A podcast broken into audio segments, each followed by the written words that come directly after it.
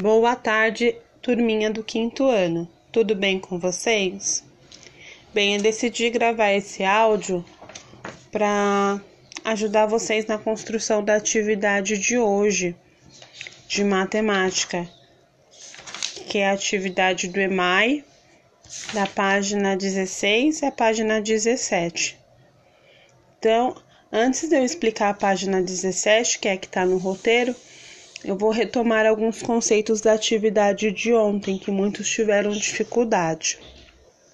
Na atividade de ontem, a atividade 2.1, ela propõe o seguinte: uma criança mudou-se para uma casa ao lado da sua e vai estudar na sua escola, porém em período diferente.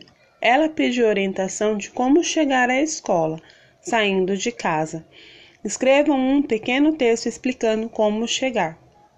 Então, hoje em dia, quando a gente fala de localização, nós temos muitos recursos que vão nos apoiar e ajudar a gente a construir essa atividade, como o Google Mapa.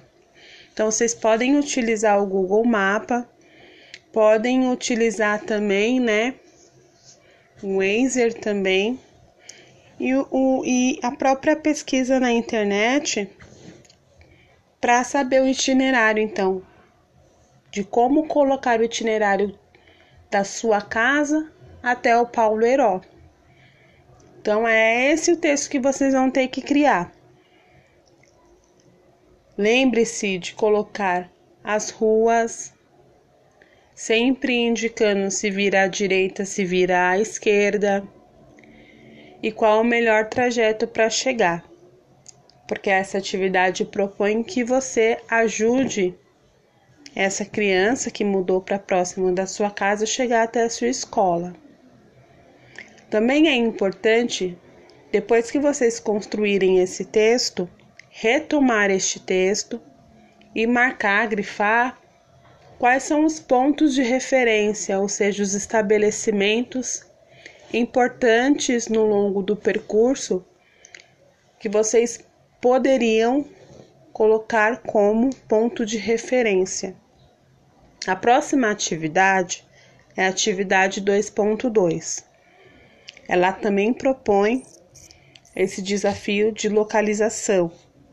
Nessa atividade, Ana e Célia, duas amigas que combinaram de assistir uma estreia de uma peça em frente ao Teatro Municipal. Elas combinaram de se encontrar. Só que a Célia ela ficou perdida. E a Ana então tem que ajudar a Célia a chegar até o Teatro Municipal.